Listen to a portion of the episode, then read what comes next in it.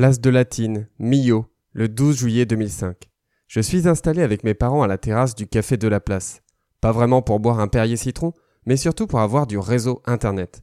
Mon ordinateur est connecté et je rafraîchis la page web toutes les 5 secondes. Les résultats ne devraient plus tarder à tomber.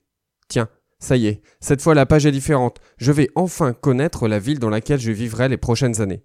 Ce sera Bordeaux ou Nantes. J'aimerais tant aller à Nantes, pour plein de raisons. Je suis classé 1498e au concours de cette école.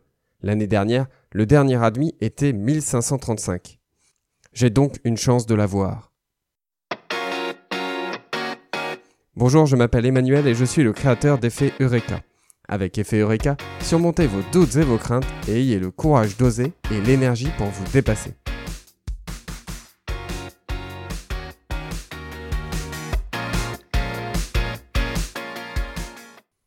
La page se met à jour doucement et le résultat tombe. J'ai eu l'école de Nantes. Je lâche un grand yes et fais le tour de la fontaine en levant les poings comme un boxeur venant de mettre KO un adversaire. Ça y est, deux ans de galère derrière moi. Ouf, ça fait du bien. Quelques minutes plus tard, après les longues embrassades avec mes parents, nous reprenons la voiture destination Nantes pour trouver un logement. Il est déjà 15 heures. Nous arriverons vers 23 heures à l'hôtel, mais peu importe. Arrivé à l'Ibis, je rouvre mon ordinateur et je vois des résultats plus détaillés. Le dernier admis était 1503e avec un total de 550 points sur 900. Je regarde ma feuille de résultats, je suis 1498e avec 550,5 points. On peut dire que ça s'est joué à rien du tout. C'est assez vertigineux de se dire que deux ans de travail se jouent à un demi-point près sur 900. Puis je regarde le nombre d'étudiants affectés à l'école.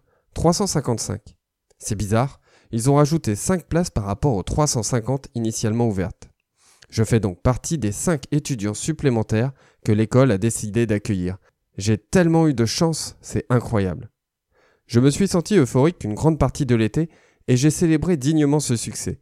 Mais la veille de la rentrée, dans ma chambre à la résidence étudiante que nous avions réussi à dégoter, je me disais qu'en fait, toutes les personnes que j'allais rencontrer le lendemain auront eu une meilleure note que moi au concours. En fait, elles méritent plus leur place que moi. J'ai tellement eu de chance, je l'ai vraiment volé. On va vite se rendre compte que je n'ai pas le niveau et ça ne va pas bien se passer pour moi. J'ai le sentiment d'être un imposteur et de ne pas mériter ma place au sein de l'école. Plutôt que de me freiner, ce sentiment m'a donné beaucoup d'énergie. J'étais admis dans l'école et j'allais bien prouver à tout le monde que je méritais ma place. Je m'investissais beaucoup dans toutes les nouvelles disciplines que je découvrais je donnais le meilleur de moi-même en prenant quand même le temps de vivre une vie d'étudiant et non plus de préparationnaire. Et je passais les examens du premier semestre avec sérénité.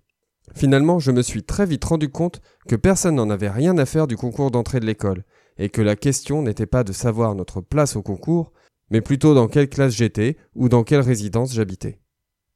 Quelques semaines après les examens, je me retrouvais donc à nouveau devant mon ordinateur à attendre des résultats, mais cette fois beaucoup plus sereinement. Mes notes étaient tout à fait correctes, même très bonnes, et je me suis aperçu que j'étais dans les dix premiers de la promotion. J'avais enfin démontré que je méritais ma place. En réalité, cela n'a fait plaisir qu'à mon ego, mais cela m'a permis de mettre définitivement derrière moi le syndrome de l'imposteur que j'avais connu en arrivant à l'école. Grâce à cette expérience, je me suis rendu compte qu'avoir le sentiment de l'imposteur était plus un moteur qu'un frein. Il m'aide à me dépasser et à donner le meilleur de moi-même. Demain, je vous raconterai un deuxième moment où je me suis senti un imposteur, et cette fois, je n'étais plus du côté étudiant, mais devant des étudiants. Je vous donne donc rendez-vous demain. D'ici là, prenez soin de vous et de ceux qui vous entourent.